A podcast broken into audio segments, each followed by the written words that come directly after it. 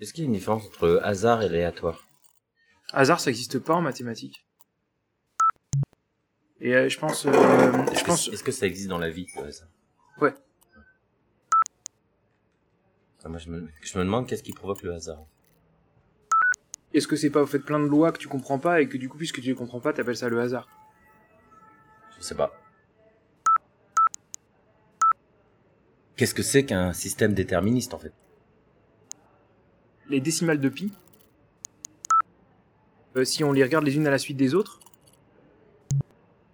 elles ont un motif qui nous semble aléatoire. Je te donne les premiers milliards de nombres euh, de décimales de pi et je te demande de me proposer euh, la suivante. Bah tu peux pas, sauf si tu fais le calcul et que tu, et tu le décides. Parce que tu sais comment faire le calcul. Ouais, donc toi tu dis bon bah c'est aléatoire, je sais pas lequel ça va être, mais en vérité, euh, ben si tu sais faire le calcul, tu peux, tu peux le savoir exactement.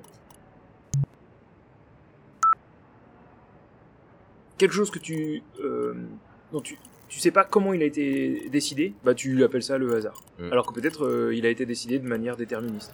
Mais justement, euh, ma- enfin, mon vrai questionnement, c'est est-ce qu'il existe autre chose?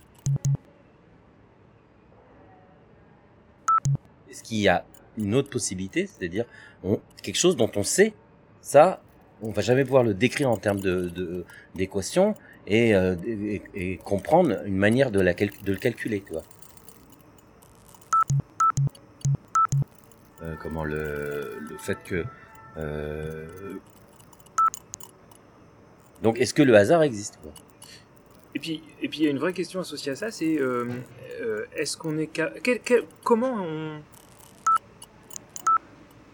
comment est-ce que tu mesures que c'est vraiment le hasard? Toi, avec ton observateur, ton œil observateur, euh, tu peux penser que c'est aléatoire. Puis en fait, euh, on demande à une machine d'observer absolument tout et elle va s'apercevoir Ouais. que c'est pas aléatoire.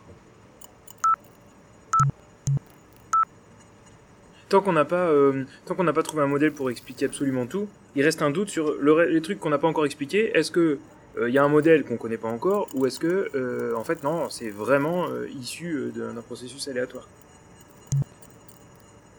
On place 100 points sur, un, sur une feuille blanche, on montre euh, ce dessin à un observateur, et on lui dit est-ce qu'il est, euh, d'après toi, euh, distribué de manière aléatoire?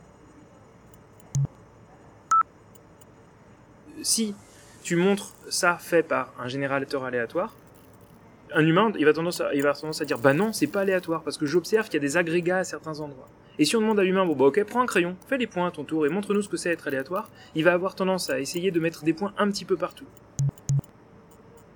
À chaque fois qu'il met des points, il dit ouais, quel est l'endroit où j'ai pas encore mis des points, bim, il met un point. Par exemple, Il se sur. crée une règle en fait. Ouais, exactement.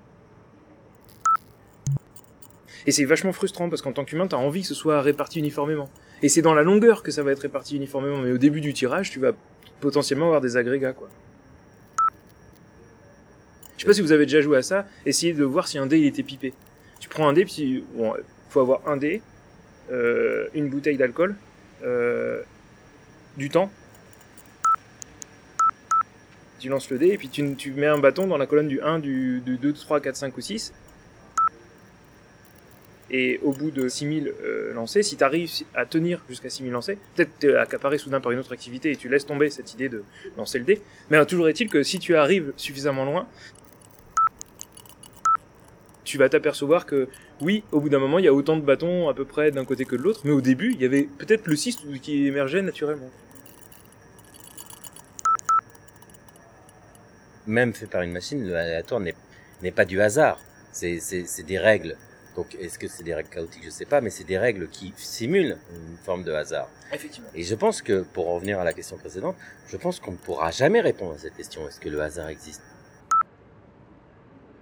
Je pense que c'est pas déterminable de, de, de savoir euh, s'il existe autre chose que du déterminisme.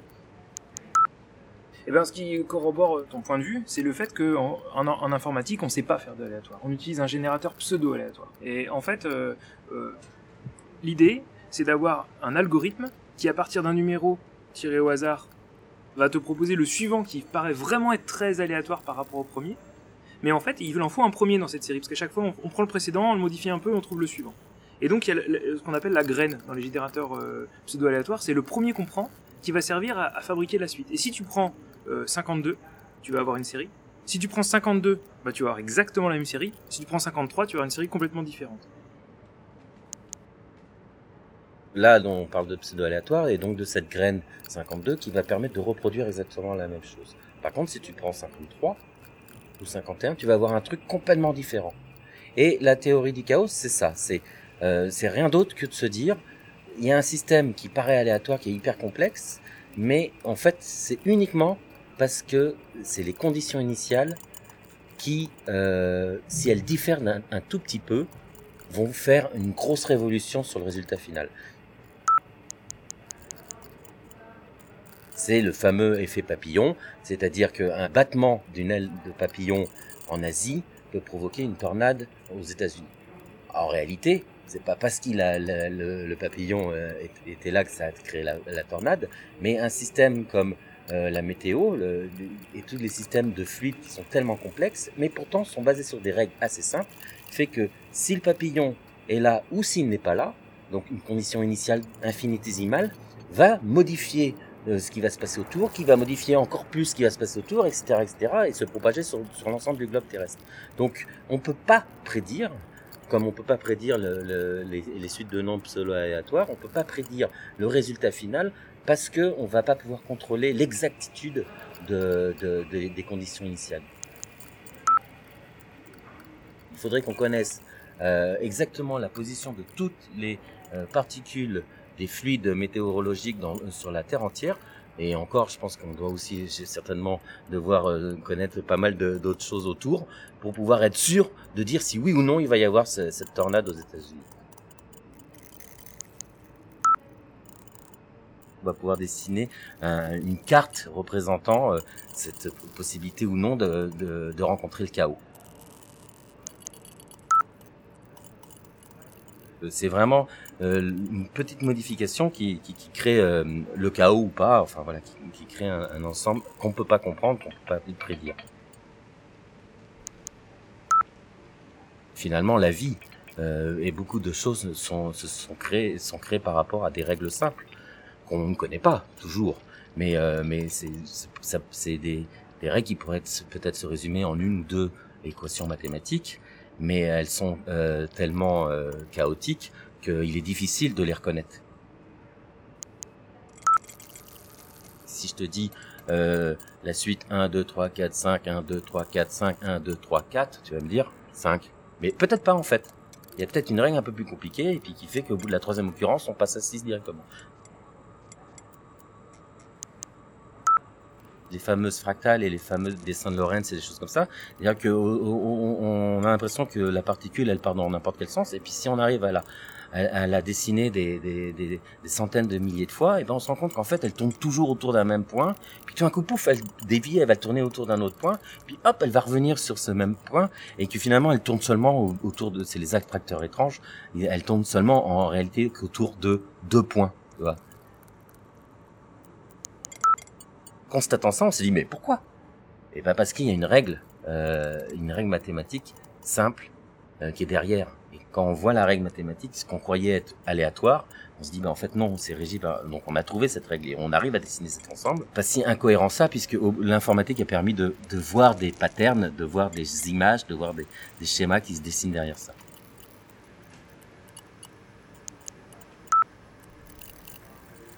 Et un truc rigolo dans tout ça, c'est euh,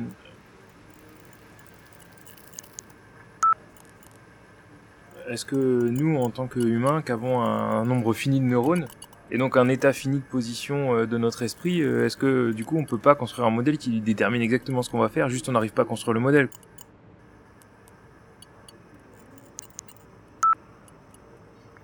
Peut-être qu'il y a juste trois équations qui nous définissent, mais qu'elles sont tellement chaotiques qu'on ne les a pas encore trouvées. Oui, euh, il y a Turing qui avait construit un modèle théorique pour euh, évaluer la qualité d'une intelligence artificielle en, disant, euh, bah, tu fais discuter un humain avec à travers un écran avec une autre entité. Cette entité, tu lui dis pas si c'est un humain ou une machine.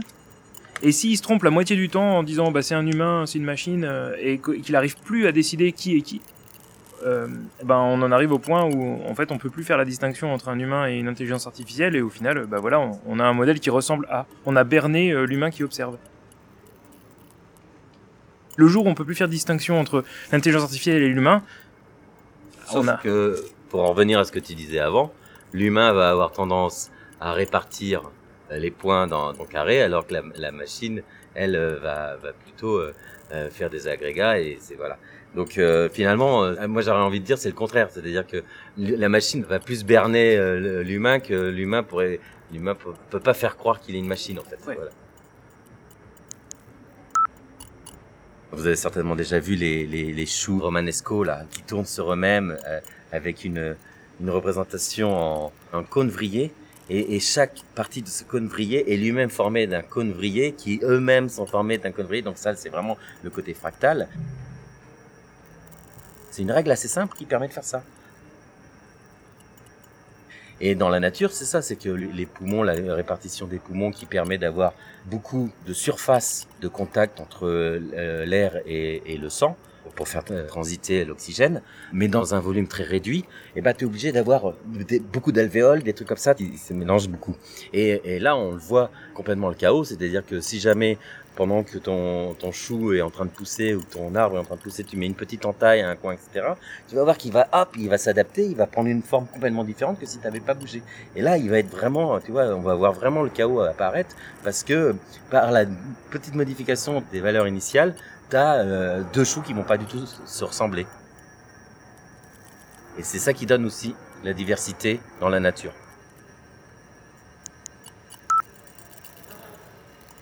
L'entropie, c'est une mesure du désordre.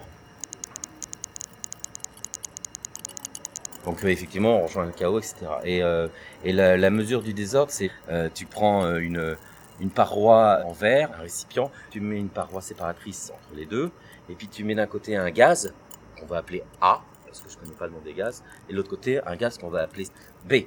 Donc A et B, et puis tu t'enlèves la paroi, et là toutes les molécules se mélangent. Et tout d'un coup, tu as un mélange, parce que c'est un système mélangeant, euh, comme, euh, comme la goutte de lait dans le café. Quoique, il faut, peut-être en parler, mais, euh, le, mais le, tu as un, système qui se mélange, et puis tu dis, ah bah, j'aimerais bien revenir à l'état initial.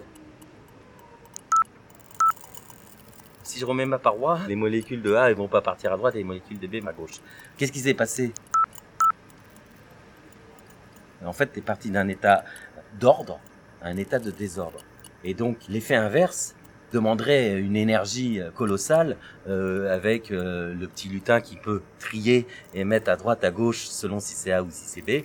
Et donc tu ne peux revenir à cet état initial, donc à l'ordre, que euh, avec un apport énergétique. Mais sans énergie, euh, on a tendance à augmenter le désordre. C'est l'entropie qui est la mesure du désordre. L'entropie globale de l'univers ne fait qu'augmenter. Et le désordre ne fait que augmenter. Bon, en fait, ce que tu dis, c'est que l'état naturel des choses tend au désordre. Exactement. Et, et alors, ce qui est marrant, c'est que c'est aussi valable pour l'information. La connaissance d'un objet dans son état initial. Par exemple, moi, c'est l'exemple que j'aime bien parce que grâce à cause des frottements qui sont vraiment générateurs de désordre, le, le, quand, quand tu as des, des, systèmes avec des frottements, tu sais que l'entropie, elle arrête pas d'augmenter. Pourquoi, par exemple, tu prends une bille dans un bol, tu lances la bille à un endroit, tu sais où tu l'as lancée. Tu dis, tiens, ça, je pourrais, tu pourrais mettre une petite encoche, tu dis, je l'envoie là, et je la fais rouler. Puis elle, fait, elle roule, elle roule, elle roule, et puis au bout d'un moment, à cause des frottements, à cause de la gravité, elle s'arrête en bas. Tu fais venir ton frère et tu lui dis, regarde euh, l'état final de, de truc, j'ai lancé la bille, elle est, elle est partie d'où? Sauf s'il voit l'encoche, il est complètement incapable de savoir d'où elle est partie. On voit pas très moyen où est l'ordre et le désordre là-dedans, mais par contre, on a perdu une information. On a perdu l'information initiale. C'est-à-dire que si tu l'avais lancé d'un point A ou d'un point B, le résultat final, il est le même. Donc, euh, tu peux pas remonter le temps et te dire hop la bille et tu la, et tu la retrouves au point.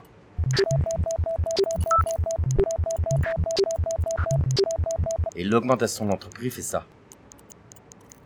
Et c'est ce qui prouve qu'on peut pas remonter le temps.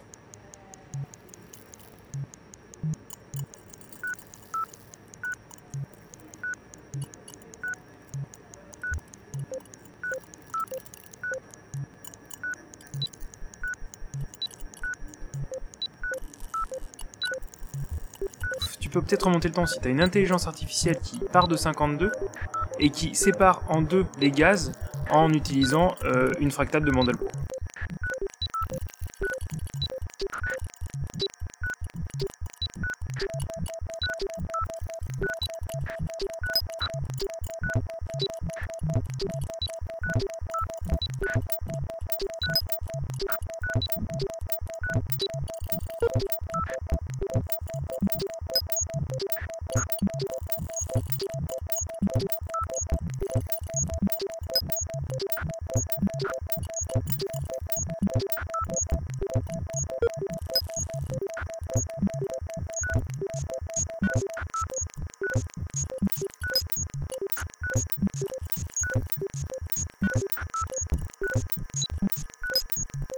you